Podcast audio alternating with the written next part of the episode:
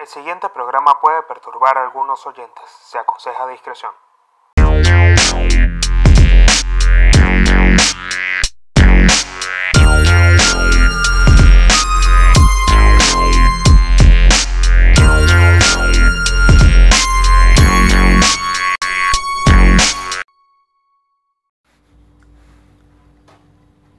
Bienvenidos a un nuevo episodio de Códigos de Honor con el Pablino. Acá estamos de nuevo. Estamos de nuevo, nos volvemos a encontrar en un nuevo episodio de, Códigos de Honor. Este, la verdad, capítulos, episodios, no sé cómo decirle, prefiero decirle episodios porque un capítulo siento que es como de una novela. Este, por ahí he escuchado también varias críticas acerca de cómo llamar los, los episodios en realidad. Y nada, venía con un dilema entre grabar o no, entre hacer las cosas o no, de verdad que he estado muy ocupado. Estado muy ocupado y no es una y no es no es no es una disculpa que estoy haciendo frente a ustedes, sino que sencillamente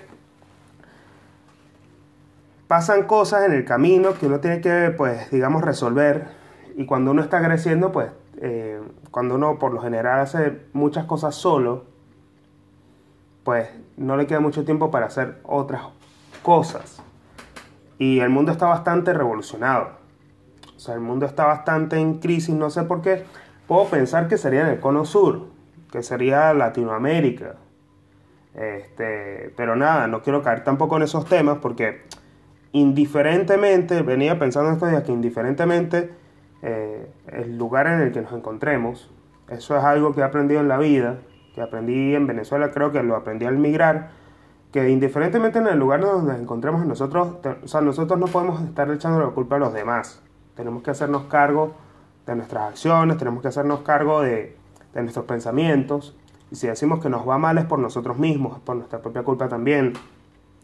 Porque no, quizás no hemos hecho lo suficiente, quizás no hemos conseguido las cosas que, que deseamos que, o que nos propusimos desde hace mucho tiempo. El país puede ser un factor de eso, pero no significa que sea un todo y hay mucha gente que le echa la culpa como si fuese un todo. He escuchado mucho eso y no quiero caer tampoco en ese, en el círculo, en ese círculo vicioso, porque siento que está mal. Uno tiene que aprender a hacer y a fluir en cualquier lugar donde uno se encuentre. Eso no hay que echarle la culpa al país y tal. O sea, pienso de esa manera. Hay gente que pensará lo contrario, pero al fin y al cabo, este es mi podcast. Y en mi podcast yo hablo de lo que, de lo que me da la gana es una de las cosas que permite la democratización de la radio. Y eso está bastante bueno. Quiero darle las gracias a los que están escuchando en este momento en Spotify. Recuerden seguir el podcast, recuerden estarle haciendo el, seguimiento de los capítulos que van saliendo.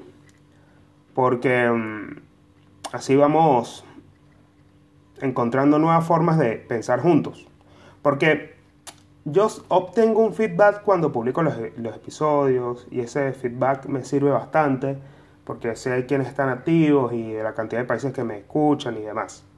Y está bueno que, que, que nada, cuando yo estoy hablando del podcast, aunque lo grabe solo, yo tengo de ustedes también una retribución que a mí me ayuda a crecer y siento que estoy compartiendo mis pensamientos con alguien.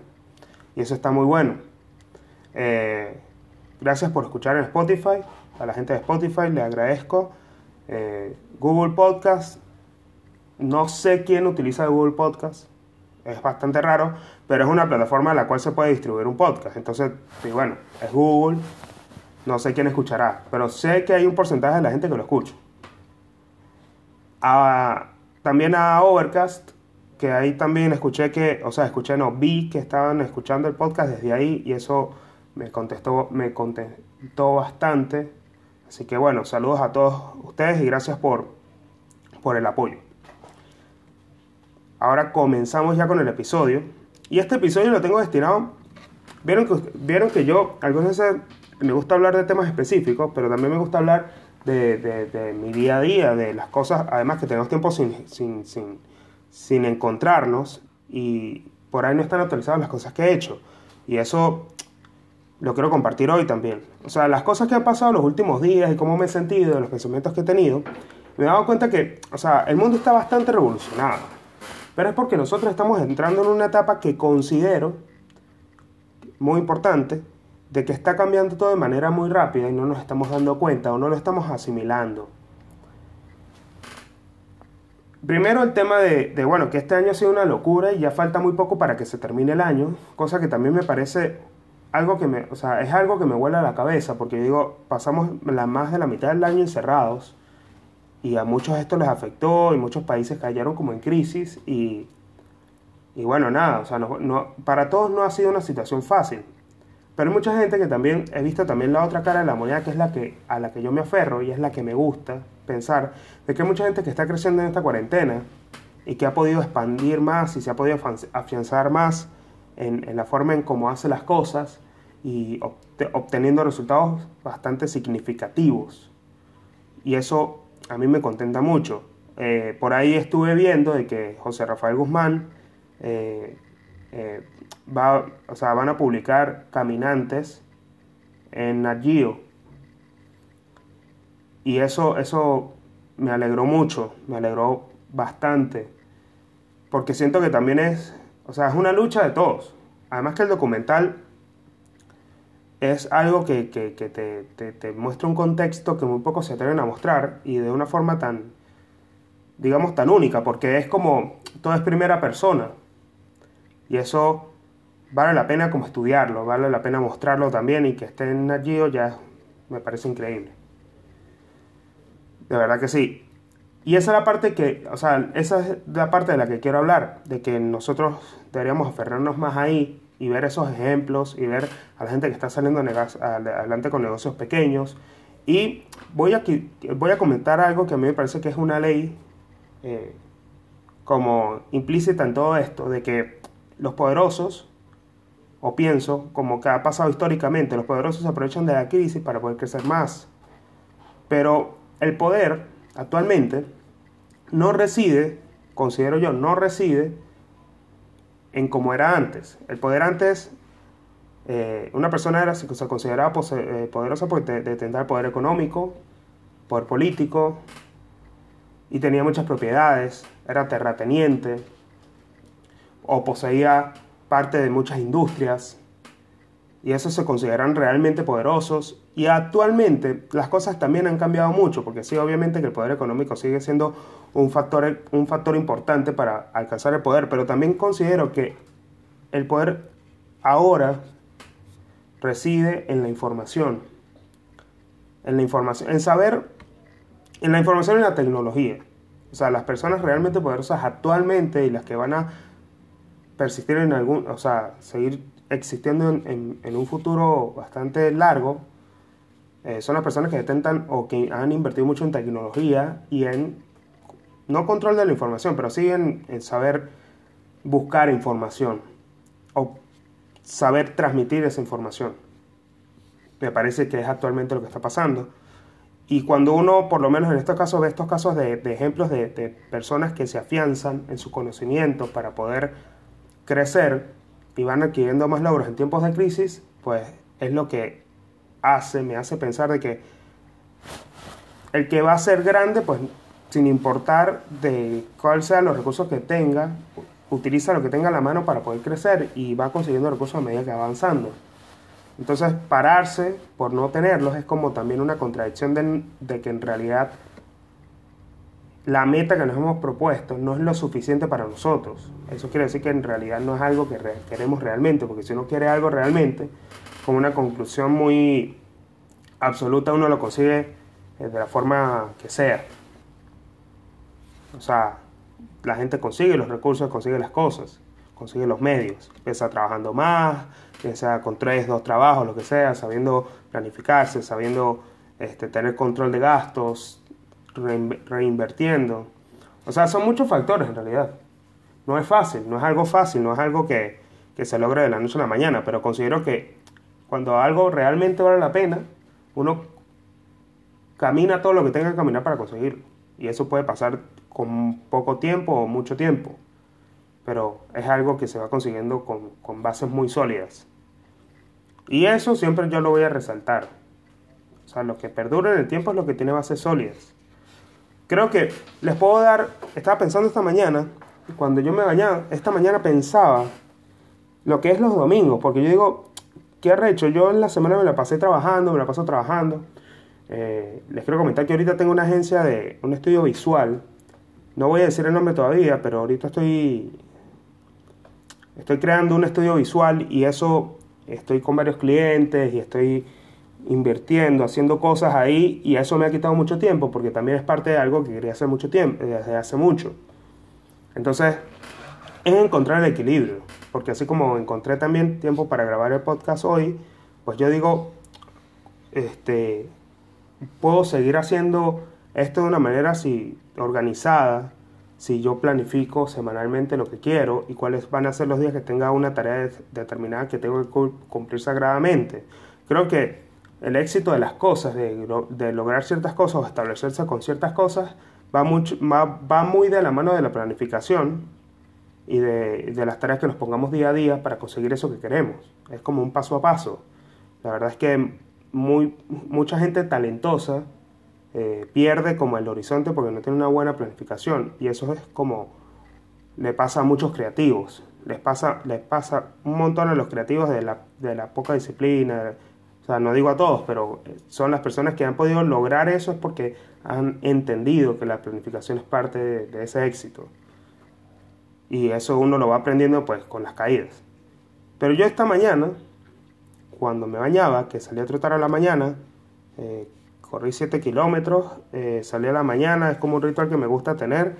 Y cuando volvía y, me estaba bañando y vaina, pensé en que en, en cuáles eran digamos, el, el top 3 de, de, la productividad, como, de, como digamos, ¿cuál es el top 3 de, de, de lo que uno, del, no del éxito, porque eso no es la palabra, porque no, eh, siento que cuando uno dice, no, ¿cuáles son los tres factores para alcanzar el éxito? ¿Cuáles son las tres reglas principales para alcanzar el éxito? Siento que te están vendiendo un puro humo. Y para mí no es éxito, porque en realidad sí, o sea, el éxito es como lo quieras ver y yo creo que el, éxito tiene un, un, concepto bastante subjetivo y ya no se refiere mucho al, al, valor material, sino más, más que nada como espiritual y al estilo de vida, que también va a, a acompañar la prosperidad económica, pero eh, engloba muchas cosas y ya no se podría definir como éxito. Pero yo digo, ¿cuál sería el, top 3 de la productividad? De, la excelencia, puede decirse así. Yo creo que la excelencia es mejor palabra que utilizar el, el éxito. Y me parece que el top 3 de eso, de, cómo alcanzar la excelencia, y excelente, excelencia, entiéndase, por, como por ser mejor cada día, por no ser mediocre y buscar mejorar siempre las cosas que uno hace, y que le salgan bien y que, para, para, o sea, que el resultado sea lo que uno espera que sea, y no se quede solo en la expectativa. Entonces, o sea, para mí eso es excelencia, no quedarse en la expectativa, sino hacer real lo que uno quiere que pase, aunque pueda variar muchos factores. Y me parece que el top 3 de eso es, primero, ser constante. Eh, segundo, me parece que sería la planificación, es un factor muy importante. Y tercero, en saber ver, o sea, tener la visión clara. Tener la visión clara. Entonces sería, esos, esos tres elementos creo que constituyen que uno pueda, o sea, ver como los logros o, o, las metas como más alcanzables. Porque uno sabe cuál es el paso a paso. Eso uno lo va descifrando con el tiempo. Y, si, y obviamente analizándolo. Y eso, eso es una de las cosas de las que quería hablar en este podcast y otra cosa les, les quería hablar, eh, hablando de que nosotros estamos, digamos, en esta etapa de que, volviendo al principio, que como puede llegar a ser como muy, muy turbulenta, de que las cosas están bastante inciertas. Eh, ¿Qué es lo que nos está, qué es lo que está pasando en el futuro? ¿Qué, o sea, me, me, he puesto en, He tocado muchas veces esta, esta semana, he tocado muchas veces esa temática, ese tópico. Lo he conversado con varias personas que, que que quieren también como conversarlo, que, que dicen qué está pasando ahora, y por, lo menos con el tema coronavirus, cuándo vamos a tener una vacuna. Se está hablando mucho ese tema, cuándo se va a llegar a la vacuna. Algunos dicen 2021, otros dicen 2022, otros dicen 2023, otros dicen que no se va a acabar, eh, porque vienen más. Eh. Entonces, claro, todos estamos viendo como un panorama de un futuro que, que se ve bastante caótico eh, y bastante incierto, pero también se ve bastante cambiante por los avances tecnológicos, porque lo que pasó fue que la tecnología se tuvo que adelantar muchos años, o sea, la gente tuvo que acelerar el proceso de que el avance tecnológico llegase más rápido, y es una parte, una parte de la industria está invirtiendo ahí, y es para que podamos soportar el mundo que está, que está pasando o, que se viene. Y cada vez como, primero voy a comenzar para poder que lo, lo que, que lo pueda explicar mejor, creo que voy a comenzar con un presente más cercano, después ir extendiéndome un poco más, más allá y ya después hablar de cosas que se vienen para el futuro que pudiesen llamarse no tanto como ciencia ficción, pero en un futuro muy lejano, que, se, que es muy probable que pase. En la parte más presente es el tema de las clases online, el tema de, de, todo esto que está pasando, de que uno ve eh, lo, que, lo que pasa con, ya con, con, cómo se siente la gente con las videollamadas, que todo es una reunión de Zoom, y hay gente que pasó a la modalidad de trabajo home office, eh, así permanente, hay otros que están con un mix de que van a la oficina y, trabajan home office eh, 3x2 o así, y también ya son los que las empresas que a nivel mundial están ya contratando directamente con, como, con un contrato fijo, personas que están en distintos países que tengan buena conexión de internet para trabajar remoto como un trabajo normal. Y lo único que puede llegar a ser un impedimento es no tener la tecnología eh, como suficiente para bancarse eso y también de, que no sepas hablar el idioma si te contratan de una empresa que no habla tu idioma, que también es muy, es muy común y, creo que es de las mejores empresas. O sea, las empresas por lo general que pueden llegar a, no, digamos no, no, no, englobemos tanto el español, pero que por lo menos es una empresa latinoamericana, quizás puede llegar a tener un nivel pro como puede llegar a tener una de Europa, pero quizás las que son de Europa, las que son empresas que pueden llegar también o estar en Estados Unidos directamente, que tienen sede en Silicon Valley y demás, este, en campos tecnológicos bastante grandes, pues son empresas que no van a hablar tu idioma necesariamente y pueden hablar múltiples idiomas. Puedes atender múltiples idiomas o personas de distintos idiomas en el mundo. Y eso puede llegar a ser un impedimento. Eso es lo que se está viendo más a corto plazo. Y también se ve mucho de que eh, ya estoy, he estado viendo aplicaciones que, o sea, me pareció una locura lo que vi en estos días, que me quedé impactado, que mm, tú puedes ahora, o sea, acaban de desarrollar una aplicación que te detecta si tienes coronavirus, mandando una nota de voz de tu tos al robot. Es un bot. Entonces, por la variación de la, de la tos que tú mandas en una nota de voz, te pueden determinar si tienes coronavirus o no. Y está siendo así probada para poder ya salir así como a la calle. Entonces, como que ahí, en, ahí encaja mucho ya el avance de la inteligencia artificial que, se, que, que, mucha gente la paró por el tema de que en Facebook pasó el caso de que la inteligencia artificial comenzó a hablar en un idioma que las personas que la habían creado no lo entendían y estaban mandando órdenes de un idioma de una computadora a otra que no ocasionó, ningún daño, pero comenzaron a comunicarse en un lenguaje que ellas mismas entendían, no los demás. Y tuvieron que desconectarla. Esas cosas a mí me parecieron algo eso me volvió a la cabeza, por eso habían parado un poco el tema de la inteligencia artificial, pero ahora que se acaba de adelantar. Los algoritmos cada vez, cada vez más predicen lo que nosotros queremos y la, forma de consumo es más predecible, los datos biométricos, todo este tema de la ubicación de cada uno de nosotros pues, puede llegar a pintar un futuro muy negro como el de Black Mirror, pero sin caer ahí también, porque no se sabe tampoco que, va, vaya a ser exactamente así, pero lo que es el algoritmo ya está, no solo, o sea, antes se hablaba del algoritmo cuando hablábamos de Instagram, pero ya el algoritmo pasa a muchas escalas de, de, las aplicaciones que vemos hoy en día, como Netflix, como Spotify, este, como YouTube. O sea, ya son muchas aplicaciones, muchas, muchas empresas que se encargan de que el algoritmo este, lea todo lo que nosotros, o sea, haga una predicción de nuestros gustos y cada vez más va a ser así. O sea, a medida que vaya pasando el tiempo, el algoritmo va a tratar de ser más exacto con lo que nos muestra. Este, por eso es que la gente, escucho mucho y me da mucha risa, me da mucha risa porque escucho, no, que me abriste y todo me aparecen puros culos y tetas y vainas. Y digo, es, es, muy cómico porque la realidad es que eso es lo que más vende. los culos y las tetas obviamente es lo que más vende por las redes sociales, porque es lo que gana más likes. Este, pero también si tú sigues ese tipo de páginas, si tú sigues al principio, le das me gusta uno, lo que sea, te va a mostrar el algoritmo, te va a comenzar a mostrar mucho eso. Y si lo hiciste una sola vez cagaste, porque después tienes que volver como a dejar de, de, de, likear eso, a evitarlo, para poder comenzar a darle me gusta a las cosas que tú quieres. Es una forma de, de que el algoritmo te muestre lo que tú quieres. Es como hackearlo, es como decir, bueno, quiero, le doy, dejo de darle me gusta a este y me voy para este lado y comienzo a darle me gusta a carros, a motos, no sé qué cosas y tal, y el algoritmo te comienza a mostrar esas cosas. Pero es porque ya le diste me gusta mucho, le dejas comentarios y vaina, te va a comenzar a mostrar eso.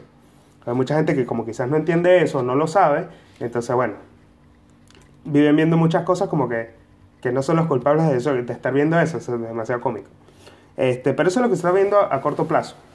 Y, y el algoritmo, por lo menos el de Alexa, que es algo que Alexa yo la quiero tener, porque me gustaría grabar el podcast y decir Alexa, reproduce tal vaina.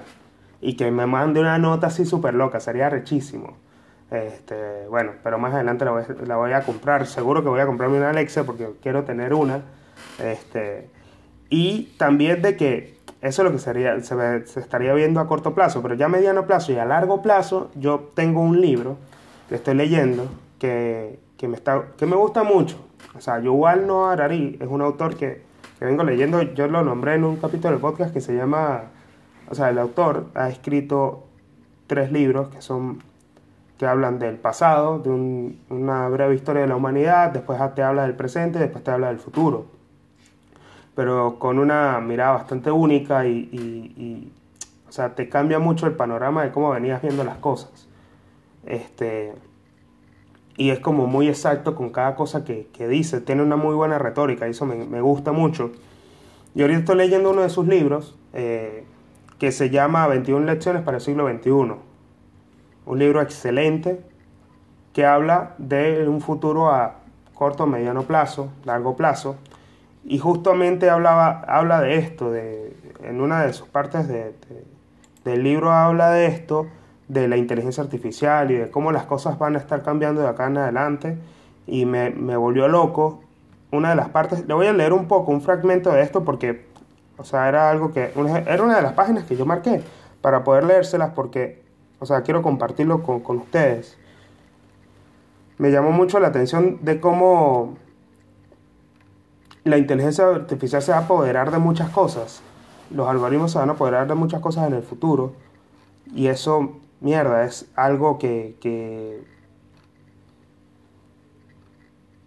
que, me, que me, me, vuelve loco. Déjenme, déjenme buscar acá con respecto a la lectura que tenía acá marcada. En una de sus partes, en el libro, dice que habla de lo que es la igualdad, te explica un poco el tema de la igualdad y la desigualdad de, a lo largo de los años, cómo la, igual, cómo cómo la información, cómo la, eh, detentar la tecnología, la información actualmente, pues es como una de las cosas que, que, hace también que haya una desigualdad en la sociedad, como antes pasaba con la riqueza y con quien tenía tierras con la propiedad y con la riqueza, con el poder económico, antes pasaba, con quien poseía la industria había una desigualdad quien la tenía y no la tenía, y ahora el que posee, o sea, en uno de los extractos del libro dice que igualdad, quien posee, posee los datos, posee en el futuro. O sea, la vaina comienza explicando más o menos con respecto a lo que venía pasando de la, de la, de la revolución agrícola y cómo se aumentó la desigualdad, pero hoy habla de la inteligencia artificial y en uno de sus fragmentos que fue lo que más me llamó la atención fue que el auge de la inteligencia artificial podría eliminar el valor económico y político de la mayoría de los humanos. Al mismo tiempo, las mejoras en biotecnología tal vez posibiliten que la desigualdad económica se traduzca en desigualdad biológica.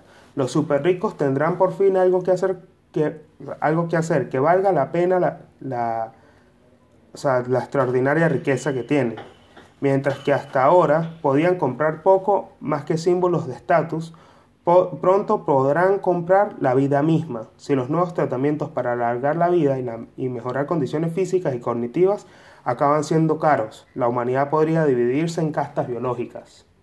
Esto me volvió loco, yo digo, esta mierda la vi en una película, Elysium, muestra una parte de lo que puede llegar a pasar en el futuro, un futuro muy lejano, pero puede llegar a pasar. Eh, Elysium es una película richísima, eh, pero esta parte de la, de la de la diferencia de lo que va a pasar a mediano plazo es de que los tratamientos para alargar la vida, porque si nosotros nos ponemos a evaluar eh, cuánto vivió una persona promedio hace unos 150 años más o menos, la edad, la esperanza de vida no era, para los hombres creo que era hasta los 45 años, y para las mujeres un poco más, o sea, no más de 60. Este, y era algo que se ha ido, es algo que se ha ido alargando a lo largo de los años y ya el promedio de vida de, los hombres y las mujeres lo voy a buscar. O sea, ¿cuánto puede llegar? ¿Cuánto sería el promedio? Déjeme ver. Promedio de vida de los hombres.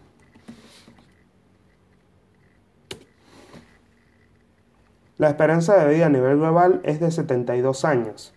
70 para hombres y 75 para mujeres. Sin embargo, esto cambia con la edad. Mierda, qué arrecho. O sea, ahorita, o sea, pasa, se alargaron como 20, 30 años más.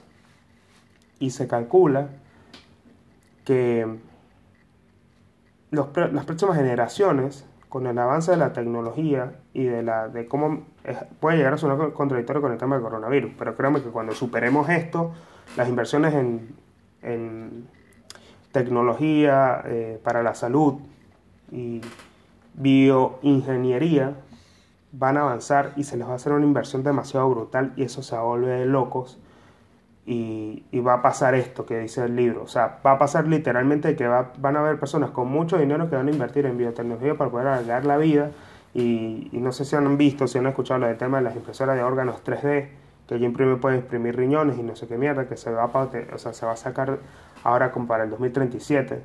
O sea, va a estar lista una de las primeras impresoras 3D de órganos y va a poder crear órganos. O sea, muchas de las cosas de la vida se van a alargar. Y los que tienen mucho, mucho, mucho dinero van a hacer, para, o sea, van a hacer eso para poder alargar la vida. Y la expectativa de vida va a superar los 100 años. O sea, para, o sea se calcula que acá unos, si, si todo va como como se, se tiene pensado este, y la Tierra no empeora,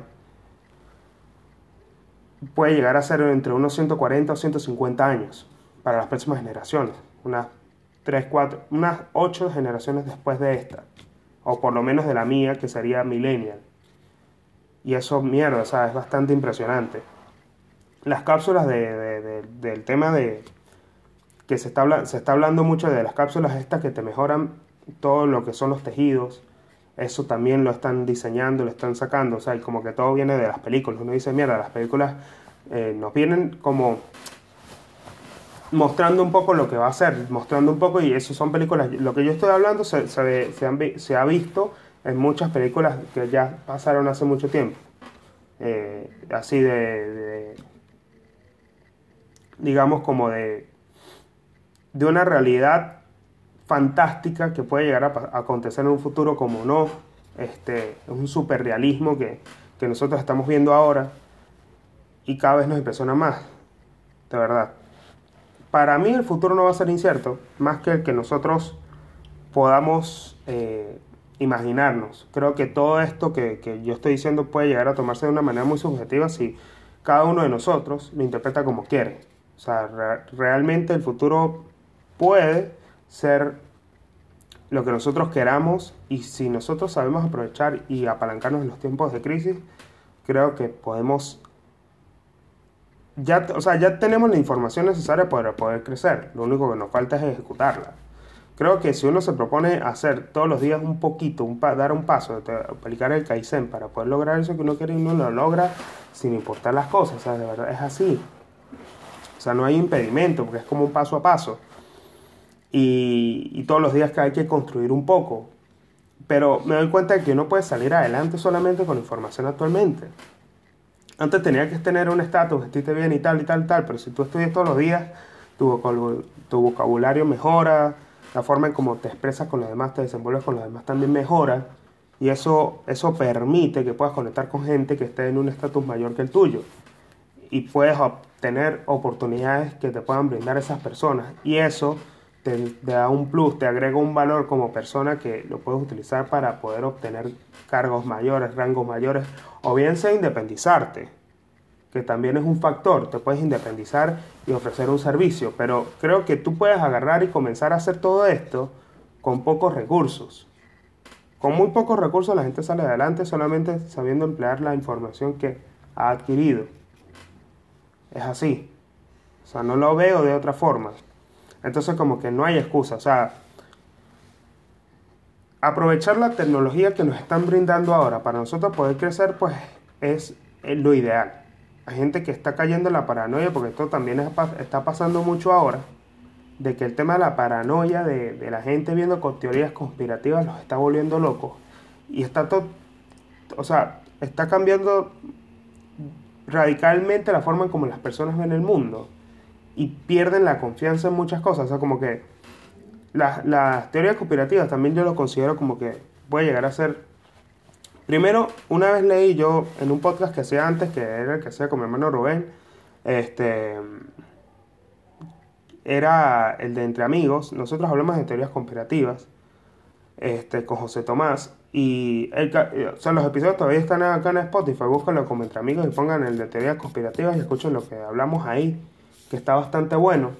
Em, hablamos de que la, yo leí en algún momento de que las teorías conspirativas eran como una necesidad que tenía el ser humano de darle un sentido a las cosas, de darle, de no dejar las cosas como que sin fondo, sin base. O sea, como que nosotros necesitamos poder ver, darle una explicación a todo lo que vemos y a todo lo que vivimos. Entonces las teorías conspirativas nacen para rellenar ese vacío de que no sabemos qué hay más allá. O sea, y todo también viene como muy influenciado a través de los medios de comunicación y las redes sociales le dan como una forma que puede llegar, o sea, si, si, que puede llegar a ser peligrosa si es moldeada, o sea, la persona que la comparte y le da eh, poder a esa teoría conspirativa y la impulsa, este, si tiene bases que no son, o sea, que son noticias fake, que, que no tienen una base que sea realmente consistente, que esté apoyada mucho en lo, en lo, que ha pasado, pues puede llegar a ser muy peligroso porque puede crear un entorno de desinformación que afecta también a, a todo lo que es la información que real es, realmente es veraz y que uno pues, puede creer de forma fidedigna. Y, y eso es lo que está pasando mucho ahora. Más que nada para darle sentido a esto del coronavirus. Es que también ahí es cuando uno dice, esta vaina es una necesidad del hombre para poder mostrar o darle un sentido a las cosas. Porque la gente está inventando hallarle una, un sentido a esto que pasó, que nos alteró totalmente la vida. Uno dice, ¿qué mierda pasó? O sea, ¿por qué las cosas pasaron como pasaron? Entonces la gente le busca ese sentido. La gente dice, coño, hay que hallarle un sentido al peo. Bueno, vamos a echar la culpa a alguien entonces se inventan una cantidad de teorías conspirativas. Como yo puedo estar equivocado y puedo llegar a pasar por muy ingenuo y decir que esto, como decir, no, salió de, del pangolín y el pangolín era un animal que tenía enfermedad y se le pegó un ser humano y ya, y, todo lo que dicen los demás son pura paz, ¿no? O sea, tampoco puedo pecar por eso, pero, pero no tan, tan así. Así como que mierda, vinculan con los vinculan todo con la Casa Blanca y todo termina siendo un peo súper loco de, de, Pizzagate y no sé qué mierda y bueno, en fin, en fin, no me meto mucho con las teorías cooperativas porque realmente me da ladilla, me, me, me da ladilla, me da entonces como que es que caligüeva, para los que no son de Venezuela, caligüeva es como aburrimiento, como que, ah, como desgane, como que, ah, qué ladilla estar creyendo en eso, qué ladilla estar así como viendo ese peo y, y que todo sea como una noticia así toda balurda, que no, no tenga este, como firmeza. Y no tanto por las, por, porque también pasa de que uno no cree porque no proviene de medios de comunicación fuertes, poderosos, como eh, CNN y, cosas así por el estilo, pero también es, o sea, uno ya le dio poder a esos medios de comunicación y están mucho más expuestos que los medios de comunicación pequeños. Entonces una cagada de esos medios de comunicación grandes, porque hay mucha gente que también cree, pero hay gente que también está viéndolos para ver en qué se están equivocando. Y ahí es como también para poder contraatacar. Entonces es mucho más expuesta y la información pues tiende a ser un poco como más concreta. Y está mucho en, al nivel de que están pasando los hechos y ellos están ahí grabando. Que también es, creo que el porcentaje de, acá un dato, el porcentaje de los, de los, creo, de los medios de comunicación que graban cosas en el lugar de los hechos, eso también puede ser un dato de marketing, no lo había pensado eso, pero también si tú grabas siempre en el lugar donde promocionas, en donde haces las cosas, en el lugar de los hechos, pues la gente tiende a creer más, tiende a confiar más, porque es algo que realmente está pasando. No es como que te lleguen con la noticia dos días después. Es como que, mierda, acaba de pasar y te lo mostré, y o pasó y yo estuve ahí y lo que hago es describir qué pasó. Yo confiaría más en el que está grabando en el lugar de los hechos. A mi parecer es mejor. Entonces ahí está el tema de los medios de comunicación que graban ahí en el lugar de los hechos, uno ya le dio poder y coño, se lanza una teoría conspirativa, una mierda de eso y me dice, coño, ya el mundo, ya esta verga no la, no la salva nadie. Es así, de verdad. Eh, me siento muy bien a ver y grabo este episodio, se los digo. Eh, ya no, no, voy a decir más nada, creo que quedó muy clara la, las ideas, los pensamientos que tenía para este episodio, porque quiero hablar de más temas así súper locos, no tanto hablar de la calle, de los códigos y demás, porque es como... Eh, a mí me habían dicho hace tiempo, me acuerdo que me dijeron, en algún momento me dijeron a mí, de que yo era una persona que hacía muchas cosas, eh, por ahí utilizaron la impresión como, como vela, ¿sabes? Del barco que a donde el viento lo lleve. Y yo lo que hago es sencillamente aplicar una ley que leí en las 48 leyes del poder que dice, o sea, en, en, Robert Greene, en un libro de Robert Greene, que se lo recomiendo eh, que lo lean, que se llama Maestría, Robert Greene explica que los grandes maestros como Leonardo da Vinci y demás, yo no quiero decir que esté intentando emularlos o lo que sea, sino que sencillamente cumplo las reglas, las reglas que me aconsejó el libro, que me gustaron para poder aplicar, es que tú tienes que ser una persona que combine todos sus gustos. Tú no puedes cohibirte por lo, con lo que te gusta. Es como que si nace en ti hacer eso que a ti te gusta hacer, ¿por qué? O sea, si está bien que uno se concentre con cosas. Por lo menos yo hago el podcast, pero también tengo muchos pensamientos acerca de varias cosas. Pero mi fuerte es hacer el podcast tengo una visión con respecto a algo y voy caminando hacia allá, pero en ese camino yo construyo mi imagen, yo construyo mis pensamientos en base a lo que me gusta.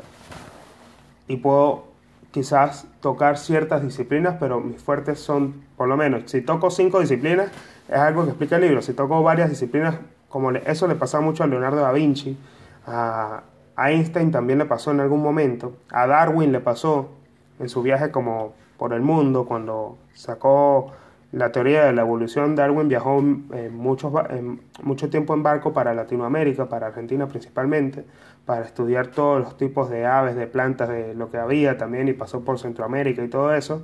Y él fue una persona que solamente se concentró en hacer lo que le gustaba, pero iba construyendo en el camino. Y creo que es lo más importante de que uno no se cohiba de mostrar sus gustos.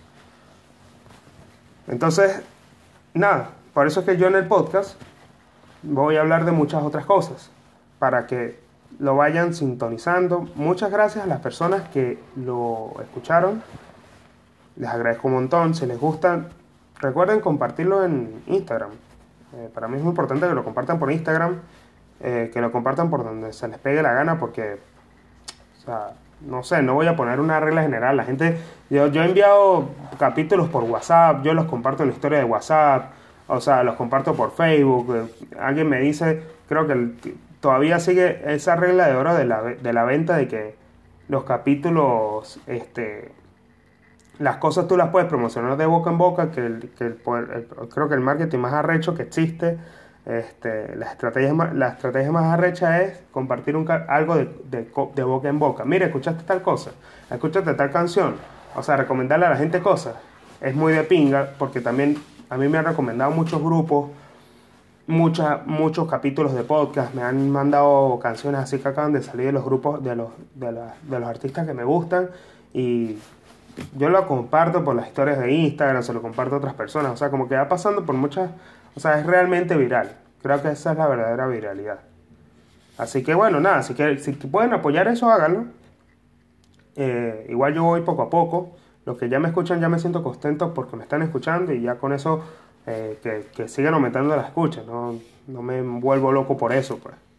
Eh, así que nada, Nos vemos en un próximo episodio.